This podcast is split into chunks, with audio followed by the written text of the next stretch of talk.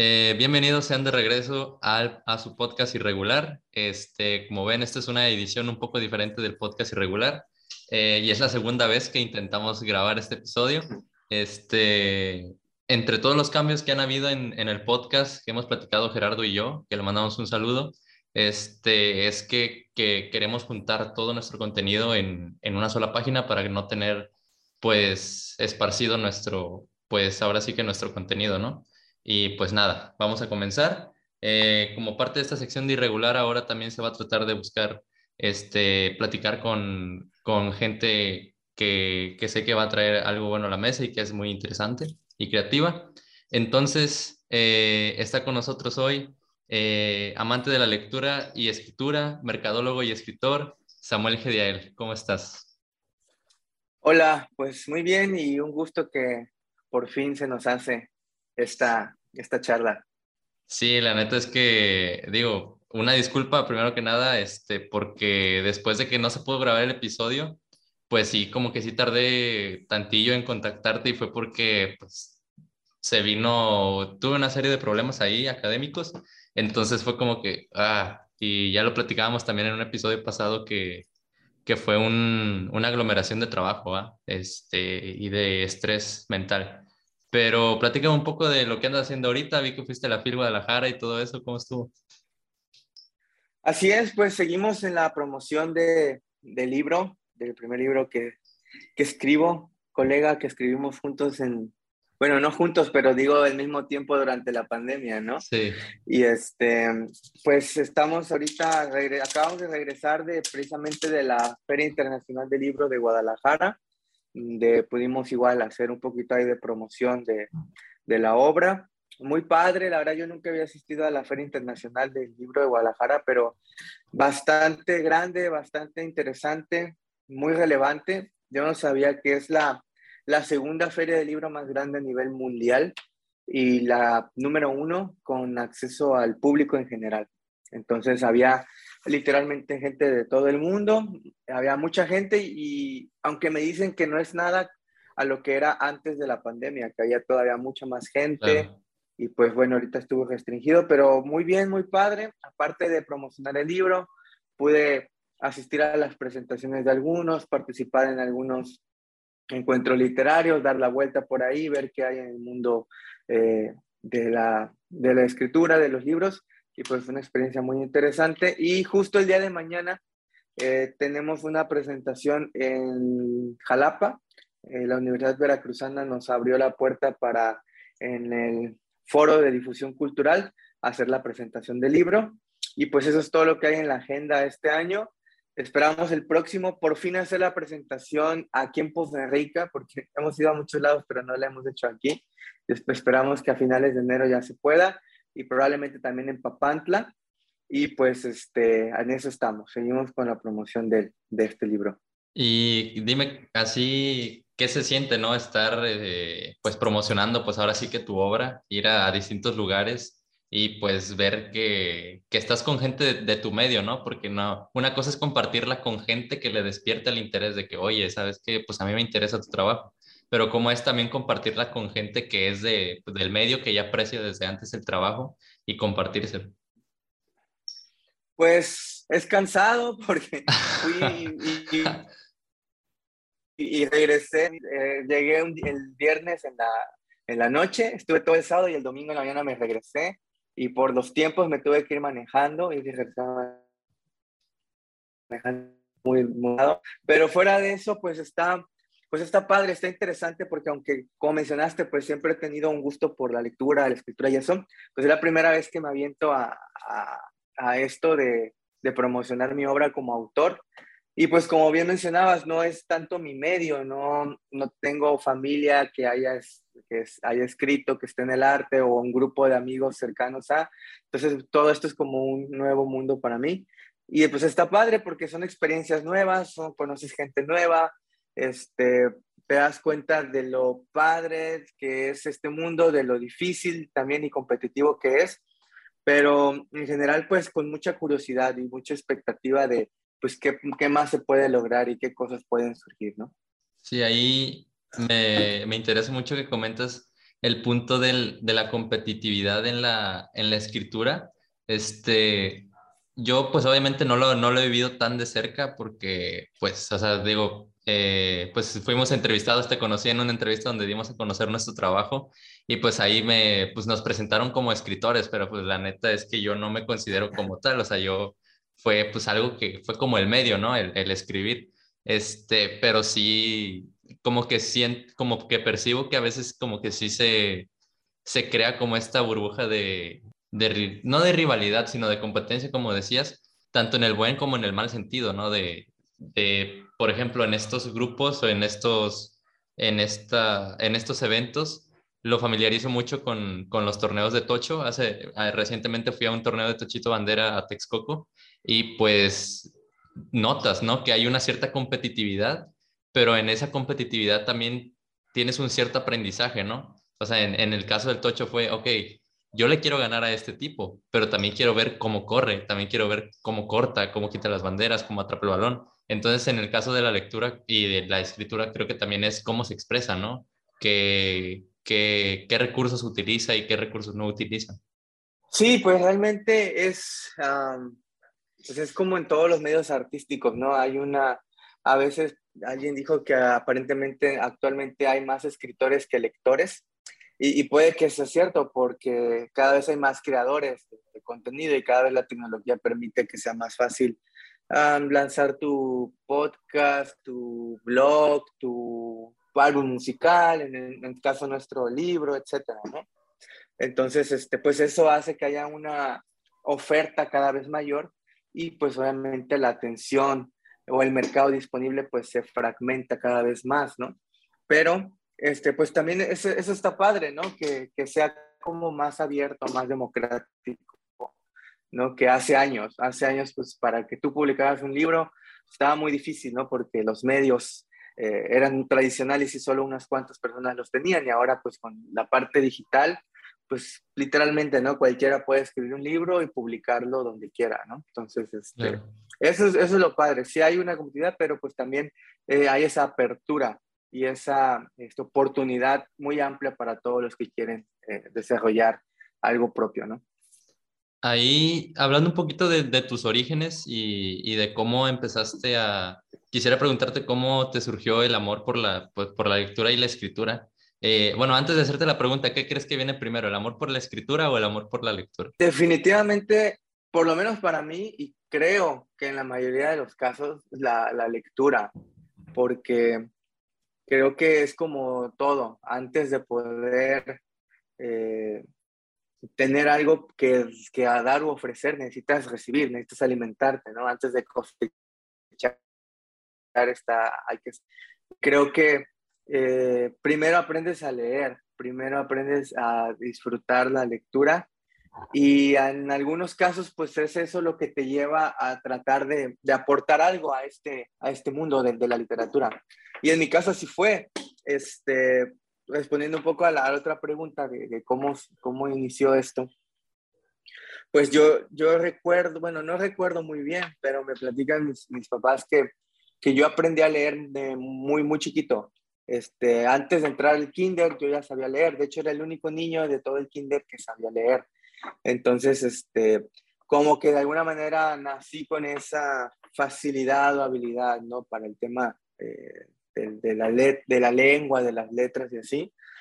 Y pues desde que yo recuerdo, pues siempre me ha, me ha, gustado mucho leer, pues empecé como todo niño leyendo los libros de cuentos infantiles o los cómics de Don Gato y Tommy Jerry, Popeye y esas cosas, ¿no? Que pues es, es lectura, ¿no? O sea, ahora ya lo reconocemos, ¿no? La novela gráfica y todo se cuenta en literatura. Y pues así empecé como todo niño, luego pues en la escuela, ¿no? Los libros de lectura, este, de español lecturas que nos daban en la primaria y todo eso, este, siempre me, me llamó muchísimo la atención y, y lo disfrutaba, ¿no? Y yo creo que pues así fue en toda la escuela. Y ya en la etapa de la secundaria es cuando nos eh, pues empiezan a encargar estas tareas o ejercicios que son como tareas, asignaturas de la escuela, ¿no? De escribe un ensayo o escribe un, un, poema, este, redacta una crónica y así, ¿no? Y es entonces cuando, pues no solamente se me facilitaba ese tipo de actividades, ejercicios, sino que en verdad lo, pues lo disfrutaba, ¿no? Entonces fue cuando empecé a, a escribir algunos poemas, a, a, escribir como que una especie de novela que iba haciendo en una libreta y que escribía un capítulo como cada semana. Y solo dos amigos me leían, después nada más era uno, después ya me leía, ¿verdad? Pero, pero a mí me gustaba, ¿no? Empecé a escribir y pues llegando a la prepa hay un concurso de, de cuento, ¿no? Un concurso de, de, escritura de cuento y participo. Eh, el, concurso estatal, ¿no? O... Antes del concurso estatal ah, fue un concurso aquí local, ¿no? De quién iba a representar a la escuela, ¿no? De, de todos los que querían que escribir, ¿no? Y me acuerdo que lo hice una noche antes como buen estudiante mexicano este, lo entregué con muchos errores de dedo porque ni me dio tiempo de revisarlo y así. Pero aún así fui seleccionado para representar a la escuela a nivel estatal y ya en el, concurso estatal pues fue cuando este, pues obtuve ahí un, un, premio, ¿no? Y pues esos fueron como que los inicios, ¿no? Pero definitivamente volviendo al principio, es, es la lectura. Es cuando eh, aprendes a disfrutar eso y yo siento que llega un momento en que dices, me gustaría leer esto, pero no lo encuentro, pero nadie lo ha hecho así. Bueno, pues voy a hacerlo yo. Hacerlo tú, exacto. Voy a, voy a escribir algo que a mí, eh, por lo menos esa es mi regla, ¿no? Me gusta, o yo escribo lo que me gustaría que alguien más hubiera escrito para yo disfrutarlo a leer, ¿no? sí. Pues, yo creo que así se empieza. Creo que, se, creo que es el, el, primer filtro de, el primer filtro de crear cualquier contenido, ¿no? Al menos es si, si, tú no, si tú no tragas tu contenido, si tú no, si tú no pasas tu contenido, va a ser muy difícil que, que le digas a las demás personas cosas positivas para que lo, para que lo, para que lo tomen en cuenta, ¿no? O sea, es, es algo que yo también tomo cuando, cuando grabo o algo así, es cuando saqué los videos promocionales para el libro, es qué video me gustaría ver. Y sí, los videos promocionales sí los tuve que grabar dos, grabar dos, tres veces porque es de que no me gusta cómo está saliendo, la neta. Y es, y es, es, ese, es como ese filtrito, ¿no? De primero tienes que consumirte tú para saber si, si de verdad vale la pena o no. Totalmente. Ahí, este, háblame un poquito de, quisiera platicar porque, hablando un poquito de, de tu libro Arréboles por Venir, eh, es un libro de, pues, que cuenta, que lo platicábamos, que utiliza la, la ciencia ficción como este móvil para, para platicar la, los problemas intrínsecos del, del, ser humano este, ¿cómo te juega la interpretación en, en tus, en, en, tus cuentos, no? Porque lo platicaba, lo platicaba ayer eh, con, ¿cómo se llama? Daniel de la Rosa, que le mandamos un saludo. Este, es un, es un literario de, de, de aquí de México y este, platicaba que al menos en el campo de, la, de, la, de las letras, el, el, tema de la interpretación abre un campo enorme porque no, no, puedes, no puedes adjudicar un valor de una, de una obra y decir, este es el valor para todos. O sea, cada quien tiene su relación estrecha con la lectura. Sí, pues es totalmente subjetivo, este, porque cada quien lo lee y lo interpreta basando en su experiencia, en su conocimiento, en su incluso estado emocional en el momento que está consumiendo el contenido. Y cómo, cómo, cómo, cómo he visto que se ha dado eso en mi obra, pues muy interesante porque ciertamente pues yo como autor tengo un objetivo, una intención o una justificación del por qué. Y raras, muy pocas veces ha coincidido con lo que algunos amigos lectores me han dicho, ¿no? Porque te digo, cada uno este, interpreta las cosas desde su perspectiva y, pues está bien, digo, de hecho, yo algo, oye, ¿qué opinas de esto? Que no sé qué, por ejemplo, aquí, este, ¿qué opinas del malo y así? ¿Pero quién es el malo? Pues este, es obvio que es el malo. No, yo nunca lo vi como el malo, yo lo vi como no sé qué, yo creo que el malo era tal, tal personaje y así. No, nada que ver, ese no era el malo. Oye, oye, oye, ¿y qué opinas de este, de este momento, de este detalle y así? Ah, ni me di cuenta yo, pero ¿cómo no te diste cuenta si estaba súper... O sea, lo marco al principio, lo marco al medio, luego al final también es como que para que no se les pase y cómo es que a ti se te pasó y no, no lo viste, ¿no? Entonces, um, digo, pues ya, aunque aquí es el primer libro que publico, siempre me ha gustado escribir y, siempre, y desde el principio me di cuenta de eso, de que lo que uno como autor muy pocas veces es, es 100% lo que el lector interpreta. Y pues está bien, está bien porque pues eso es lo padre de, de, de, de este y de, los, de las artes en general, ¿no? Que puedes generar esa, esa conversación con la otra persona y que pues también la otra persona con su perspectiva lo enriquece, ¿no? Y pues lo vemos en sagas como por ejemplo de Star Wars, ¿no? Star Wars inició con una película, les hicieron tres, y ahora Star Wars es casi, casi propiedad tanto de Disney en este momento, pero también de los fans, ¿no? Que hacen sus propias reseñas, sus propios, eh, el universo expandido, ¿no? Que crean novelas y todo. Y ya llega un momento en que tu obra, o sea, tú como autor, yo siento que al publicarla y al exponerla, prácticamente de cierta manera estás cediendo un poco el control de, de tu obra, de tus personajes, de tu universo. Y está padre porque pues eso al final enriquece enriquece tu, tu, obra, ¿no? Entonces, este, pues yo, yo, yo, yo, ya lo veo así, ya lo acepté así de que la interpretación casi nunca es la que yo busco como autor, pero pues está bien, no pasa nada, ¿no? Es, enriquece. Es, es, como decir, ok, esta obra es mía, pero en cuanto yo la publique ya, o sea, ya se deslinda de mí y es, es, es propiedad ya de, de, quien la lee, ¿no? Es, es como lo platicábamos también ayer, que esta pregunta no se hace por ejemplo, con directores de cine, ¿no? Cuando crean una película. O sea, tú nada más ves a los, a los actores que pasan en, en, la, en la historia, pero a veces no lees ni quién, ni quién la hizo, quién la escribió. Pero aquí tienes un acercamiento, pues, un acercamiento más estrecho con, con cómo se hizo la obra. A veces hay hasta prólogos o, o qué, qué, es, qué, en qué contexto escribió el, el autor, ¿no? Tú, claro. Esta pregunta la hice ayer, quisiera hacértela a ti también. ¿Qué tanto crees ¿Qué tanto crees que, se puede saber de la estructura pues, psíquica de una persona o, del momento que está viviendo la persona al escribir los libros, ¿no? O sea, porque pues yo tengo esta noción de que las librerías y los, y los libros y las bibliotecas son, este, pues ahora sí que repositorios de ideas, ¿no? De, miles y miles de años de, personas. Pero si, entonces si son repositorios de ideas, también son repositorios de comportamiento marcado, ¿no? a, los cuales llevaron esas ideas. ¿Tú qué, ¿Tú qué opinas? ¿Crees que se pueda ver a través de... Disculpa, Perdón. ¿Crees que se pueda ver a través de las letras un, un cierto patrón?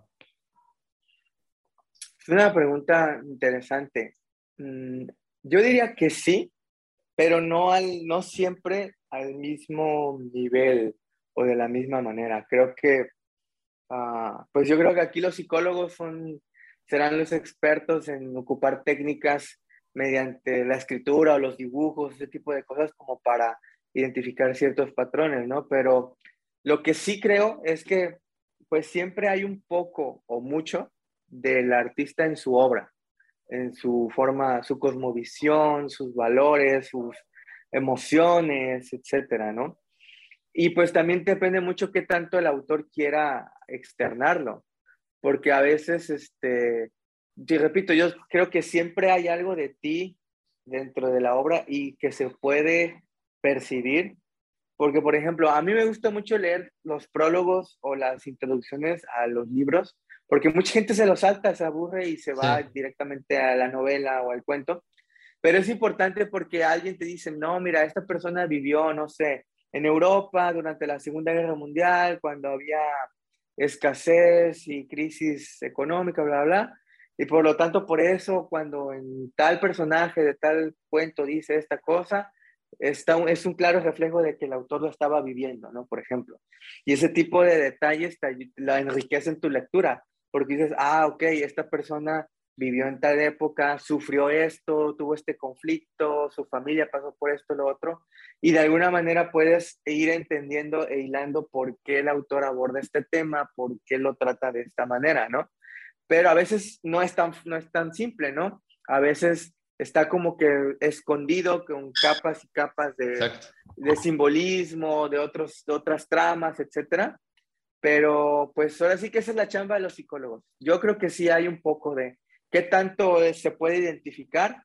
Pues híjole, dependerá de la, de la perspicacia del lector y de su, la información que tenga, por un lado, y por otra de qué tanto el autor está dispuesto como que a vertir tal cual lo que piensa y siente vive, o qué tanto decide como que ocultarlo bajo, bajo capas de otras cosas, ¿no? Sí, ahí habla, y hablando un poquito más acerca, acerca de tu obra, tú sí, o sea, tú sí estabas consciente cuando dijiste a, este personaje, por ejemplo, quiero poner tal cosmovisión y a este otra, uh, o, o, fue, o fue sentimiento de, de, de a la hora. Pues hay de todo, como es una antología de ocho historias, de ocho cuentos, te puedo decir que hay uno que es muy, muy personal, ¿no? Muy, muy íntimo, que es casi, casi tal cual lo que yo pensaba o sentía en el momento, vaciado ahí, ¿no?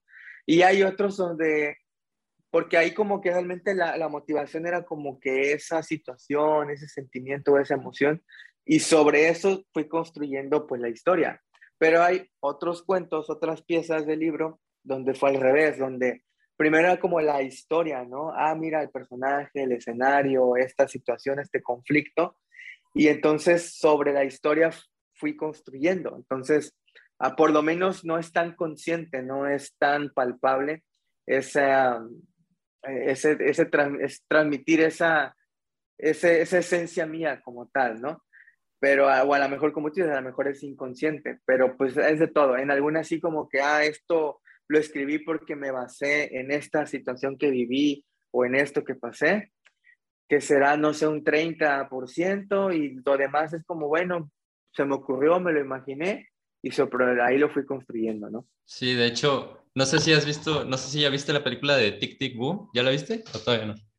No la he visto, pero me han dicho que es muy buena. Es, muy buena y, de hecho hay una, hay una parte de la película ya casi al, al final donde este personaje hace como una obra, un musical obra, este, Jonathan Larson creo que se llama, sí es Jonathan Larson, y está toda, toda, la, toda la película es, bueno, spoiler alert, bueno, no, no, te quiero spoilear, no te quiero spoilear, perdón. No, pero sí, sí ya, ya leí sobre qué se trata. Sí. sí. este, bueno, básicamente hay una parte, para no spoileártela toda, donde dice, eh, la próxima vez trata de escribir de algo, de algo que sepas.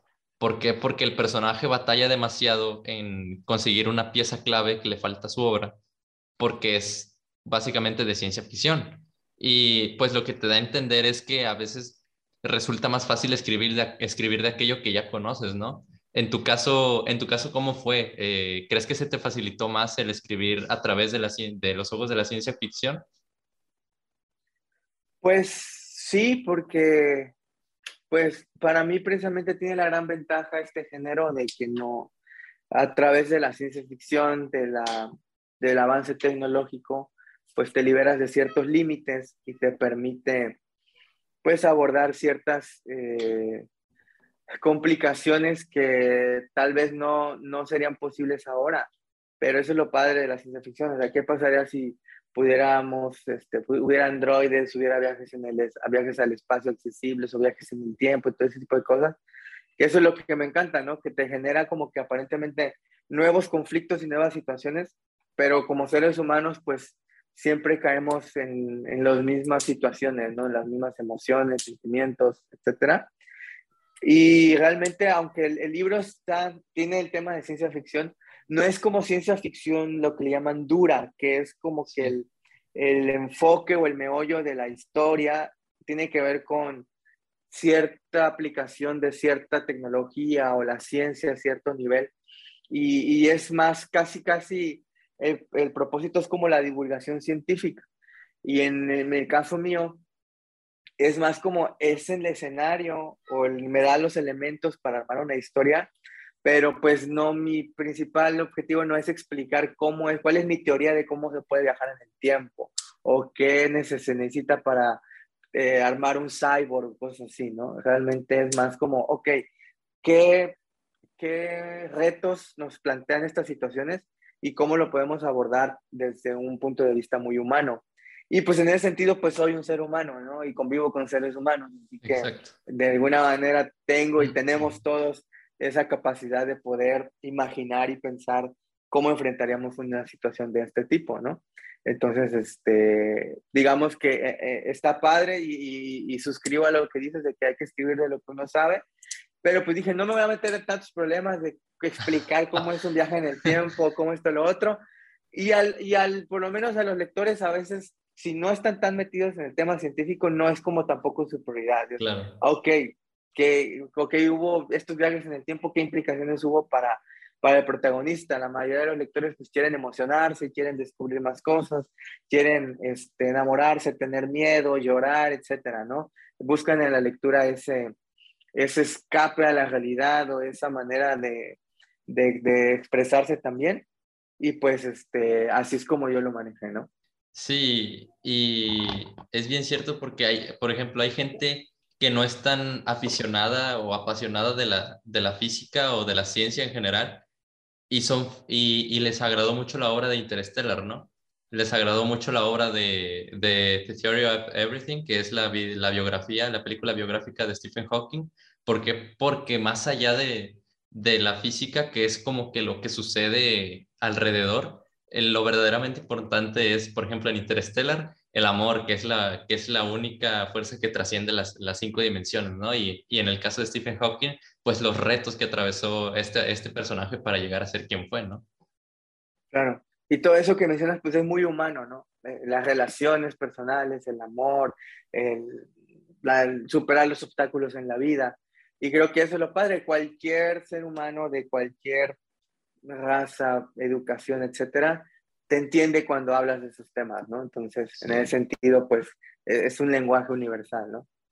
Sí, es, es, no, no, sé, no sé hasta qué punto van a ser, este, como que palpables o, o fortuitas estas, estas, ¿cómo se llaman? Estos temas, porque no sé si en algún futuro van a llegar a, a resolverse, ¿no? Como que pues ya no, ya no es como que tan viable poder hablar del amor, ¿no? Ya no es tan viable hablar de los miedos o de las pasiones. Ahí, ahí no sé qué pensar porque no sé si va a llegar un, un, un día en el que tenga fecha de caducidad el, el, hablar de cierto tema que sea intrínseco, ¿no? Como el, el de la muerte, ¿no? El, el, de, pues, las pasiones, el de, este, todas estas cosas. Pues pues realmente yo siento que, como te decía, mientras sigamos siendo humanos, yo creo que va a haber siempre esos temas recurrentes, ¿no? Las tres grandes preguntas, ¿no? De, de, la, de la, humanidad, ¿no? ¿Quiénes somos? ¿De dónde venimos? ¿Y hacia dónde, hacia vamos, dónde vamos? ¿no? O sea, Exacto. tenemos desde que existimos, ¿no? Como civilización, con esas, esas preguntas, ¿no? Y que aunque la ciencia ha avanzado, sabemos mucho más que una persona de hace mil o dos mil años, este, seguimos con las mismas dudas, con los mismos cuestionamientos y con los mismos problemas, porque aunque ciertamente ha avanzado la tecnología y hay muchos avances, sigue habiendo violencia, guerra, desigualdad, este, abuso, etcétera, ¿no? Y alguien podría, como pensaban anteriormente, ¿no? En, el, en la ilustración, ¿no? En el siglo de las luces, donde dijeron, no, ahora con el conocimiento y con la ciencia, que la religión siempre nos ha estado engañando, ya con la ciencia y la ilustración y la ciudad vamos a poder resolver todos los problemas de la humanidad y no va a haber pobreza y no va a haber nada de esto y lo otro. Y pum, viene el siglo XX con dos guerras mundiales, con muerte, con hambruna, con esto y todo, porque pues el ser humano sigue siendo humano, ¿no? No importa qué tan avanzados seamos, sí. pues siempre tenemos esa, esa tendencia, ¿no? Maliciosa. Y pues yo creo que mientras seamos humanos, mientras de alguna manera lo sigamos siendo, va a haber ciertos temas que van a ser siempre vigentes. ¿Cómo lo abordemos y de qué manera lo planteamos? Claro que va a cambiar. Pero en esencia, eh, pues yo creo que esos temas, el amor, la muerte, el miedo, eh, cosas así muy humanas, siempre van a estar. Sí, es, es como, me gusta mucho un, un, fragmento de la película de Batman, Batman v Superman, en el que, en el que Lex Luthor le dice a, a Superman que, o sea, es, es una conversación en el que dice que si Dios es del, es, si Dios es bueno, no es del todopoderoso, y si es del todopoderoso, no es bueno. Entonces, acto seguido, este, lo, lo manipula para que haga su voluntad. Y eso, o sea, son, son cosas que te dejan pensando, al menos a mí en, es, en, ese, en ese fragmento fue, qué tan poco se necesita para, para doblegar a alguien que se dice ser, que se dice ser Dios, ¿no? O sea, quítale a, que, aquello que más quiere o aquello a, lo que le da más valor y, o hazlo dudar y se convierte de, de, de, tu, de un Dios a tu esclavo, ¿no? Sí, si mal no recuerdo en esa escena, literal Superman termina arrodillado, ¿no? Frente a, a, Lex Luthor, como eh, dándonos a entender eso, ¿no? Que Superman siendo un semidios, ¿no? Con muchos poderes y habilidades, este, pues incluso, pues, eh, el, el, final, ¿no? Tan polémico de esa película que tocaron un punto ahí muy sensible, muy personal de, del, del héroe o de los héroes, y ahí se, se resuelve todo, ¿no? Entonces, este, pues sí, es, es, muy cierto lo que dices, lo que señalas. Ahí, hablando, hablando un poquito de, de, este aspecto teológico, ahí, ¿cuál, ¿cuál es tu postura acerca de, de, la religión? ¿Eres creyente? Sí, sí, soy, soy creyente. Este, digamos que para, sí, porque necesitamos etiquetar o señalar, porque a veces no basta simplemente con decir creyente. Yo me considero un, un creyente, eh, un cristiano, o sea, creo en, en, el Dios de la Biblia, en Jesús, este, y pues ya, porque de ahí que hay muchas otras corrientes y ramas y todo eso, yo creo que con eso, con eso es suficiente, ¿no? Para, para por lo menos identificarme, ¿no? En, en qué creo. Sí, ahí está y no, no hablando como tal eh, y hablando directamente acerca de la teología, no, pero es como que qué, qué papel juega también el entorno y más que nada, pues tus, tus creencias y, y tus, y tus aficiones en, en, cómo, en cómo entregas aquello que quieres, que quieres dar a conocer, ¿no? Porque no es lo mismo, este, por ejemplo, yo no, no me, no me considero tan, tan creyente y creo que parte de eso moldea en el cómo yo quiero, pues, transmitir, ¿no? Las cosas, no es, no es lo mismo para, para tal o cual caso. Sí, totalmente, o sea, ya sea que creas o que no creas, eso de alguna manera este, rige un poco tu, pues muchas áreas de tu vida y como decíamos al principio, influye ¿no? en, lo que creas. Este, pues en mi caso, este, hay de hecho un, cuento, una historia que sí es muy palpable esa, esa, esa percepción.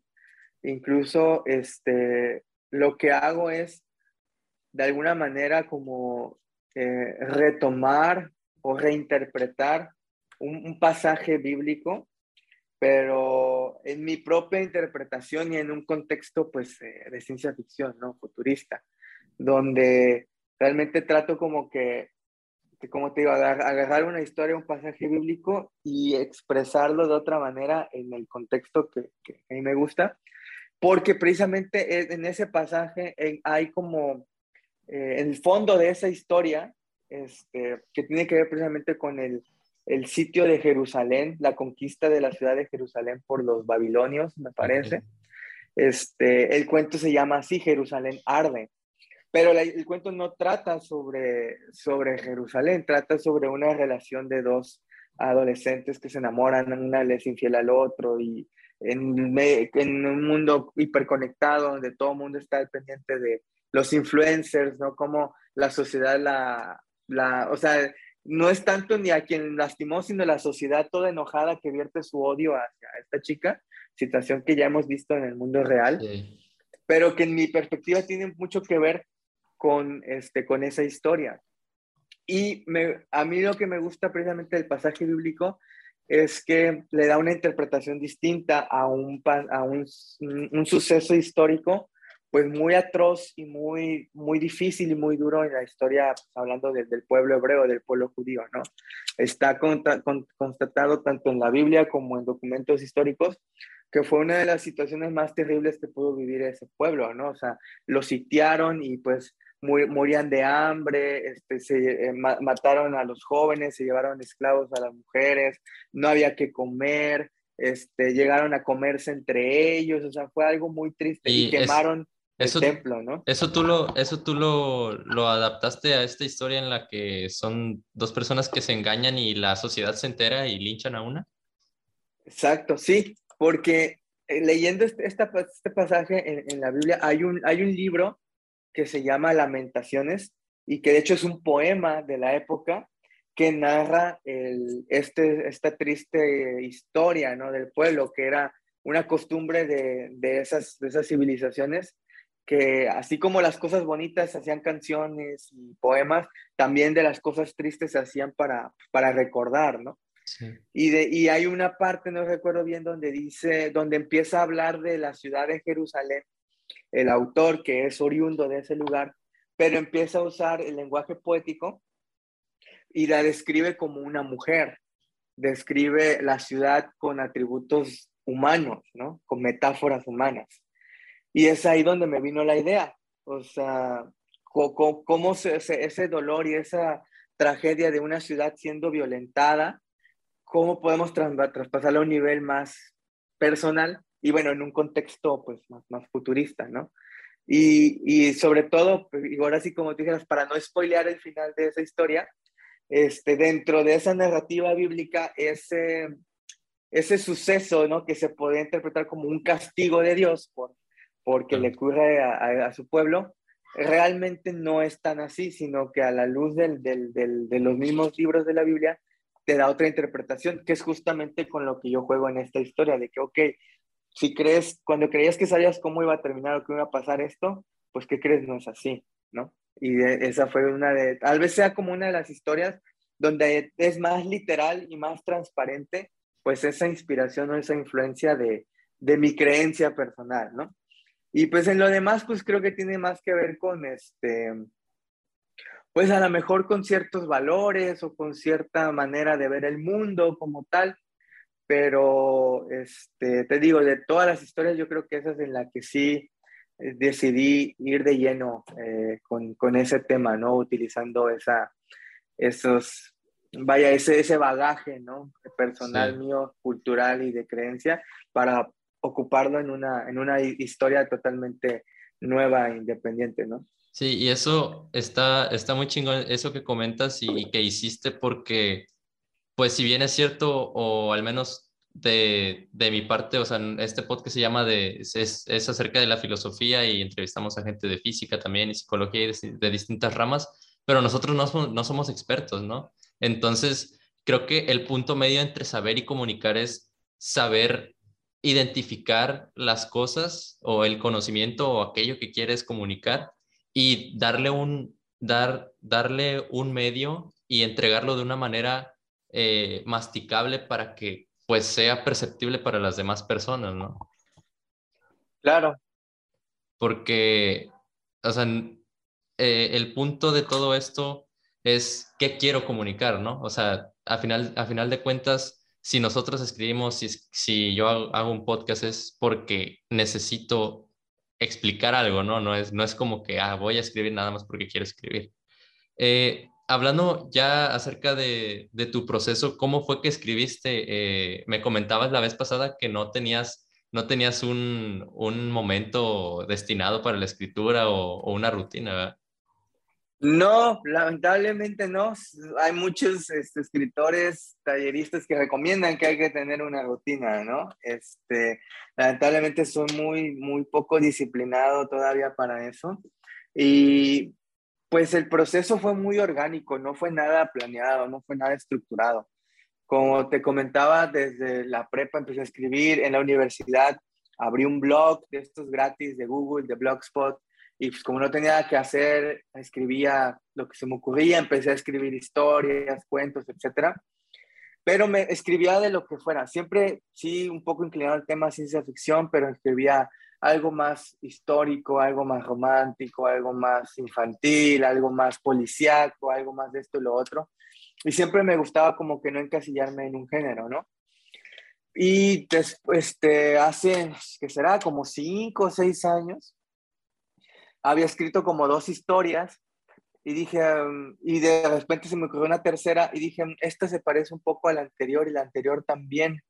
Creo que por primera vez empiezo como que a ver cierta continuidad, cierta semejanza entre estas historias. Y entonces dije, vamos a irnos un poco por aquí. Y fue así como fueron surgiendo estas historias que dije, bueno, creo que al fin tengo una colección de historias que pueden estar juntas en un libro.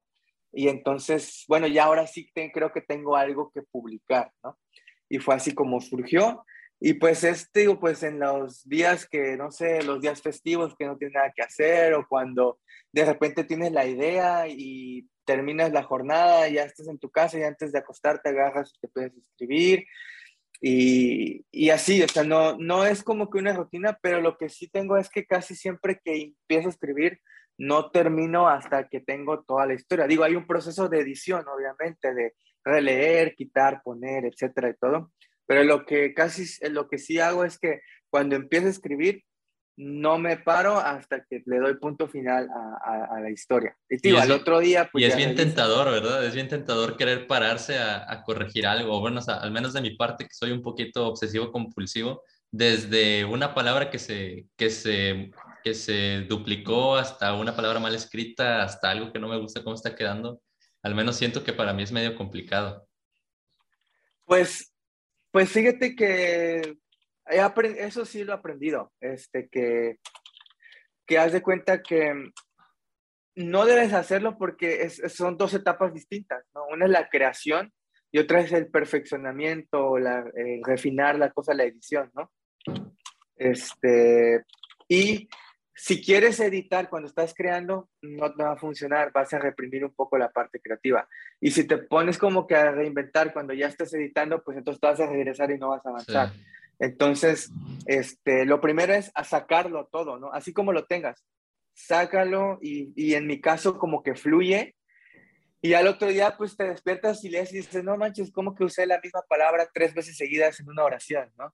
O, ¿qué, ¿por qué escribí este adjetivo que está bien raro y que nadie le entiende, ¿no? O, oye, un momento, aquí puse que sacó una espada y nunca dije que te llevaba una espada eh, anteriormente.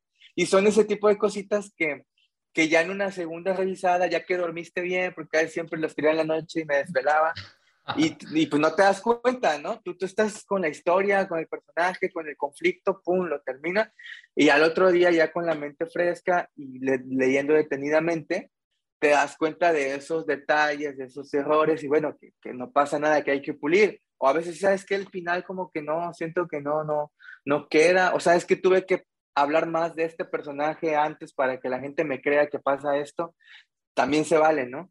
Pero en mi caso, digo, no hay una rutina, pero sí el proceso es así, es, ok, ya tengo la historia en mi mente, sé dónde empezamos, qué pasa y dónde terminamos, pum, a sacarla, a escribirla, a vaciarla, y ya después a leer, editar, volver a leer, leer en voz alta para ver la, la sonoridad, que las comas, que, que la rima y todo ese tipo de cosas, ¿no?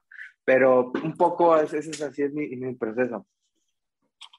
Sí, al, al, menos, pero cuando ya tenías la, la, idea, tú la reprimías en tu cerebro todo, todo el tiempo hasta que tenías la capacidad de poder escribirla o, o palparla o tenías un mecanismo para, para, para guardarla.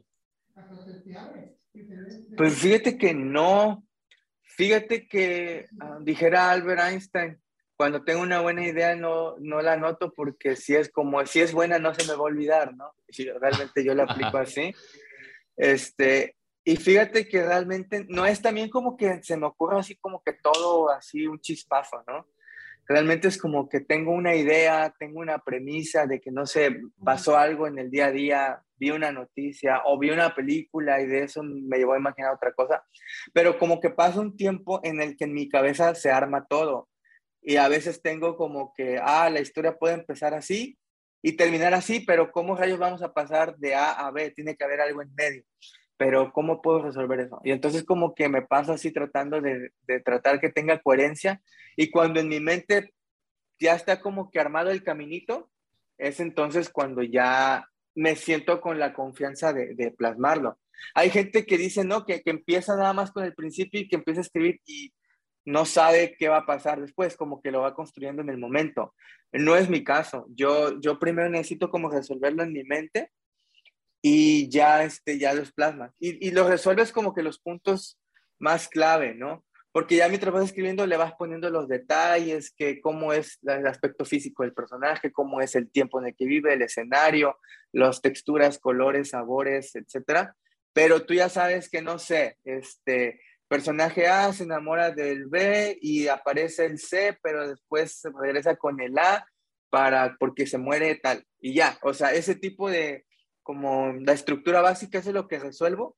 Y ya después, bueno, el personaje A, cómo se llama, dónde nació, cómo conoció al B y qué situación se dio para que se conocieran y de dónde salió el C. Ya ese tipo de, como de detalles, ya es lo que ya voy sobre la marcha resolviendo mientras lo escribo. Entonces, de esa manera es como por lo menos yo, yo, yo trabajo esa parte. Sí, y es, y es que precisamente lo rico de la lectura no es saber en qué termina, ¿no? Lo rico de la lectura es la experiencia de, haber leído y es el caminito, el caminito que, que te lleva a, a, desembocar en el final, porque lo comentábamos ayer con Daniel, que hay ciertas novelas que te dicen cómo va a terminar y aún, y aún así te quedas, te enganchas y ves toda la historia sabiendo que ya sabes cómo va a terminar. A lo mejor ya sabes que el personaje principal se va a morir o que no se queda con la chica o que termina tres metros, tres metros bajo el agua, pero lo que quieres es tener ese caminito, ¿no? esa experiencia. Sí, incluso hay, hay, historias que empiezan por el final, ¿no? Y dices, bueno, ahora quiero saber qué es lo que llevó a los personajes a esta situación, ¿no? Por ejemplo. Y este, sí, pues e, eso, eso es lo padre, eso es lo padre de, de las historias, no solo de la lectura, de las historias en general, no sea cine, sea teatro, etcétera, pues somos como volviendo al punto, ¿no? Los seres humanos somos adictos a las historias, ¿no? O sea, nos encanta el chisme en cualquiera de, sus manifestaciones, ¿no? Pero siempre nos ha traído sí, conectar y conocer historias. Somos una especie comunicativa. Así es. Háblame un poco de, de, de tus pues de tus referencias, ¿no? Sé que tienes un background muy de ciencia ficción, te gusta Julio Verne y Isaac Asimov, pero aparte de estos dos, ¿quiénes más son como tus referencias? Sí, pues en el tema de ciencia ficción, pues tenemos que reconocer que los gringos son como que el top de, este, pues de los clásicos, como dices Isaac Asimov, de Yo Robot, Fundación, todo ese tipo de cosas. Este, también obviamente Ray Bradbury con sus crónicas marcianas, este, Arthur C. Clarke, el de 2001, La Odisea del Espacio, Philip K. Dick, que es de mis favoritos, del que escribió Sueñan los androides con ovejas electrónicas, que de ahí salen las películas de Blade Runner, por ejemplo. Pues todo eso es como que realmente me, me, acompañó mucho en, en, mi juventud en el tema de ciencia ficción. Actualmente, Ted Chang, o Chiang, no recuerdo, que es como que el, top top de, ciencia ficción actualmente, y pues todos ellos son, son gringos, no son de Estados Unidos. Este, pues digo, todo el que le gusta la ciencia ficción tiene que pasar un momento por, por estos autores, ¿no? Frederick Brown, por ejemplo, que, es, que tiene cuentos buenísimos, pero también eh, hay otros autores que no son de ciencia ficción, pero que sí manejan sobre todo el, el género que a mí me gusta, que es el cuento. Y en temas de cuento no podemos dejar de lado a Edgar Allan Poe, que es el que creó el género detectivesco y el género de terror y el género gótico como tal. Oscar Wilde también con sus cuentos, que aunque él escribió muchos cuentos para niños, pero sí son para niños, pero también tienen mucha profundidad y cosas muy interesantes que conectan con, con eh, personas de cualquier edad y la verdad maneja un gran estilo. También eh, podemos mencionar a incluso a Juan Rulfo, mexicano, con su Llano en Llamas, que también son cuentos perfectos, muy bien hechos. Este, y yo en la universidad descubrí por accidente un autor japonés que se llama Yukio Mishima, que también lo descubrí con un libro de cuentos buenísimo, este, que era un japonés que escribía como occidental, pero muy, muy, muy bueno, muy bueno este, este amigo también no es de ciencia ficción, pero sí es gringo. Este amigo eh, Jerome David Salinger, el del Guardián entre el Centeno, que también escribió un libro que se llama Nueve Cuentos, que son cuentos que reflejan simplemente la sociedad de su época, pero muy, muy buenos. Igual James Joyce con Dublineses, todos los cuentos que se dan en su ciudad natal. Este, Anton Chekhov de los rusos, que es también el maestro del cuento ruso. Horacio Quiroga en Latinoamérica con sus cuentos de amor, locura y muerte. De hecho, este, es, este que está aquí atrás. Este. Genial. Así Horacio Quiroga, Cuentos de Amor, o sea, y Muerte. En tema de cuento, este, pues esos son como que mis influencias, ¿no? Como que, que, que, los clásicos, lo mejor. Este, últimamente un poco también de Haruki Murakami, ¿no? Este autor tan de moda, que soy más fan de los cuentos que de las novelas como tal. Y este, pues esos serían como que algunas de, de mis influencias para, por mencionar algunos. Fíjate que es, es una vasta influencia, ¿verdad? Este, creo que es de, es de admirar y te lo reconozco bastante el cómo todas estas influencias también moldean y, y, entregas un trabajo de calidad como fue tu, como fue tu libro. Y quisiera preguntarte también, porque es una pregunta genuina, ¿qué le recomendarías a la gente o qué le dirías a la gente que aún no se interesa por el mundo de la ficción? Porque, o sea, no te voy a mentir, yo soy una persona y, y a veces discuto mucho con mi compañero Gerardo, con mi amigo Gerardo, porque él lee muchas novelas, pero demasiadas novelas. Todas esas novelas que están ahí atrás, están narraciones extraordinarias y cuentos de ciencia ficción son de él. Yo leo o sea, y, yo leo puras, o sea, como que lecturas de, pues de física y cosas así, ¿no? Y si he llegado a decir, oye, ¿sabes qué? Quiero empezar a leer ficción, me da unos libros, pero no, los, no me terminan de enganchar. ¿Qué le dirías tú a esa gente o, qué, o a mí personalmente para, para que, pues para que le empezara a llamar la atención, ¿no? Esta, esta parte de la lectura. Híjole, es una pregunta difícil, porque hay dos maneras de, de responderla. Este, la primera y a lo mejor la que, la que creo que esperas de alguna manera es, es, la siguiente. Este, yo incluso precisamente empezaría por el tema del, del cuento. Yo soy fanático del cuento y, me gusta escribirlo y, y, recomendarlo. Y porque el cuento es breve, o sea, puede ser hasta de tres páginas, diez páginas, veinte páginas cuando mucho. Entonces, a lo mejor puedes darle la oportunidad a un cuento, a un autor, a un estilo, sin tener que chutarte toda la novela para ver si te gusta o no te gusta, ¿no? Entonces, mi primera recomendación sería eso, empiecen por cuento, empiecen por el relato breve y este, pues busquen algo que les interese, o sea, si te interesa la física, pues lee algo de ciencia ficción, si te interesa, no sé, la historia de México, pues lee este, algo más histórico, ¿no? O sea, simplemente trata de alinear tus gustos personales de lo que no es ficción y empieza por un relato breve, ¿no? Así sea las... En un cuento, pues tienes que captar la atención del lector en la primera línea. O sea, en la novela tienes todo el primer capítulo para llamarle la atención, pero en el cuento, si en la primera línea, el primer párrafo, primera página no lo captaste, ya va lista, ¿no? Entonces, ahí te puede ser como que más breve de. Este, esa sería a lo mejor una recomendación. La otra forma en que yo respondería a tu pregunta es, pues si no te gusta la ficción, pues no leas ficción, o sea, no, no te sientas obligado, ¿no? Porque a veces está eso como que, ah, eh, yo tengo que leer más, no sé, poesía, tengo que leer más novela histórica o tengo que no sé qué. Y como decíamos al principio, tú decías, ¿cuándo descubriste el disfrutar del placer de la lectura? Y yo creo que no debemos dejar de lado que es eso y de eso debe ser, debe ser un placer, debe ser algo que disfrutes digo, ya en la escuela pues sí nos obligan a leer ciertas cosas, ¿no? Sí. Y no se nos queda nada y no disfrutamos esas lecturas. Yo creo que no deberíamos verlo como una obligación o como un es que tengo que.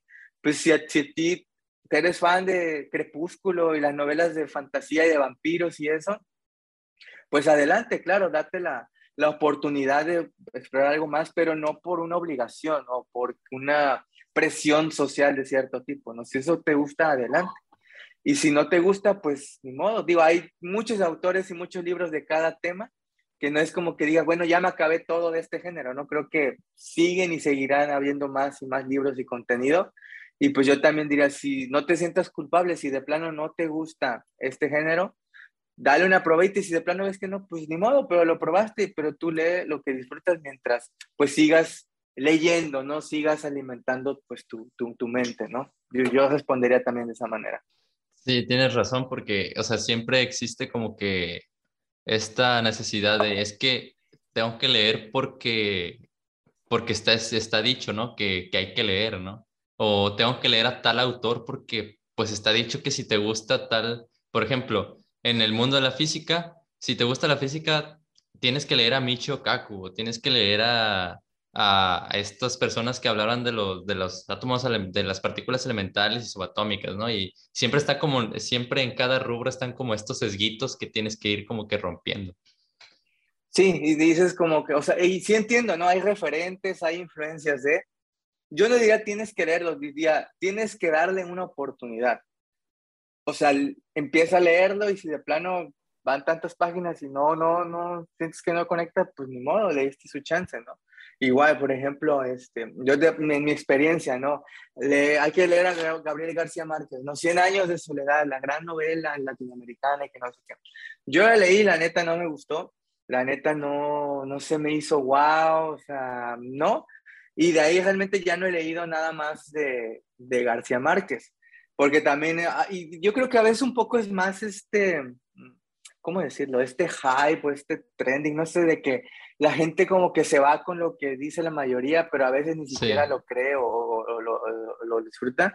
Y yo no tengo ningún pecho de decir, ok, tiene su fandom, García Márquez, y dicen que es lo máximo y así, está bien, respeto, pero la neta, a mí no me, no me causó nada. Tampoco digo que es sobrevalorado, muy inflado, lo que sea, simplemente a mí no me gustó y yo no pienso leer más cosas de García Márquez y pues estoy en todo mi derecho, ¿no? Como lector y creo que todos. Eh, es, o sea, también está esto de que, o sea, por algo son clásicos, ¿no? Tienen, tienen su lugar dentro de, dentro de la literatura, pero también pues cada quien es humano y si, pues, si de verdad no te nace, pues, pues le das la oportunidad porque creo que más que nada eh, lo platicábamos con el tema del suelo fértil, Gerardo y yo, pero creo que también se aplica cuando haces las cosas para algo y no como el fin en sí mismo. O sea, cuando haces algo que no te gusta, siempre lo haces para algo, ¿no? O sea, tengo que hacer esto que no me gusta porque después voy a hacer lo que me gusta. O sea, aquellos, o sea, aquellos que te dicen, este, la típica pregunta, ¿no? ¿Qué te comerías primero? ¿Tu comida favorita o la comida que te cae, que no te gusta? eh, dices, no, pues primero la que no me gusta porque después me voy a comer la que me gusta. Pero cuando, cuando haces algo que de verdad te apasiona, es, lo voy a hacer por el fin en sí mismo. O sea, yo no, yo no, yo no vengo a grabar a aquí contigo porque después voy a hacer otra cosa, algo así. O sea, yo, yo grabo, por ejemplo, y grabo contigo por el fin de grabar, ¿no? En sí mismo. Sí, claro. Y, y pues realmente, digo, ah, lo triste sería que se hiciera más por, por apariencia, por, por quedar bien o por tener de qué platicar o porque ya todo el mundo lo está haciendo, uh, pues como humanos también somos muy dados a eso, pero pues digo, no, no es necesario, pues la vida es corta y hay mucho por leer, pues disfruta, ¿no? Disfrútalo el tiempo que, que tenemos. Ahí, eh, ya casi para terminar, eh, quisiera unas últimas dos preguntas. La primera es, ¿Cómo has visto ya después de que realizaste tu obra, cómo crees que se ha moldado la escritura en, tu manera de vivir? Te lo pregunto porque después de que, o sea, yo no, yo no escribía nada antes de, del proyecto por el que nos entrevistaron y, y después de ese proyecto como que se volvió más recurrente sentirme de tal forma y escribirlo, ¿no? O sea, o querer, o querer decir algo o expresar algo y en lugar de grabar un video o algo así, lo escribía. Entonces, de, en tu parte, ¿cómo crees que eso que eso se moldeó después de, este proyecto? Pues realmente no hubo mucho cambio porque como te decía, desde, desde la secundaria, ¿no? Acostumbré escribir este, y a leer también, ¿no? Este, el único cambio que noto es como que ahora tengo que dedicar más tiempo a redes sociales y a las ferias y viajes y todo eso que antes pues no hacía, pero realmente no tiene nada que ver con la creación literaria como tal, ¿no? Lo único que sí he, notado es que, por ejemplo, al publicar esto y al interactuar con otras personas, este, yo siempre he mirado con mucho recelo el género poético. Yo casi no leo poesía y yo mismo digo que no sé nada de poesía, pero se me, siempre se me dio el escribir poemas. Y siempre yo no soy poeta y tengo los poemas necesarios para comprobarlos que no soy poeta, ¿no? Pero incluso gente que sabe más que yo me dijo, es que detecto mucha, mucha vena poética en, lo que escribes, ¿no? Y yo, pero es que no, porque de verdad, o sea, yo de poesía no sé nada, o sea, no, no, no entiendo muchas cosas, no sé ni qué es un poema y qué no es, cosas así, ¿no?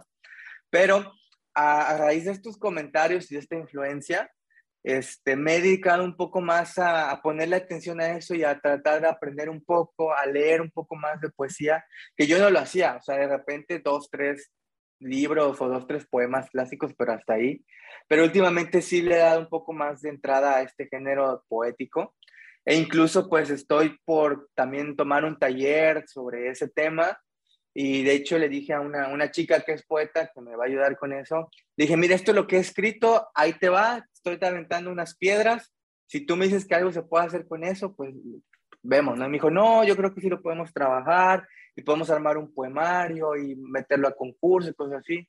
Pues si tú, tú que sabes, porque ella sí es poeta y ella sí ha escrito poesía y ha ganado premios y así, si tú crees que algo así puedes, puedo hacer y puedo incursionar en esa área que desconozco, pues, pues adelante, ¿no? Y entonces como le estoy, estoy tomando un poco más en serio tanto leer poesía como eh, escribir poesía, que es algo que nunca se me había cruzado, ¿no? Pero fue a raíz de, de como precisamente exponer un poco más mm, a mí mismo como escritor y la obra, que aunque es narrativa, me han hecho mucho esa, esos comentarios, ¿no? Que detectan que hay mucho de poesía dentro de.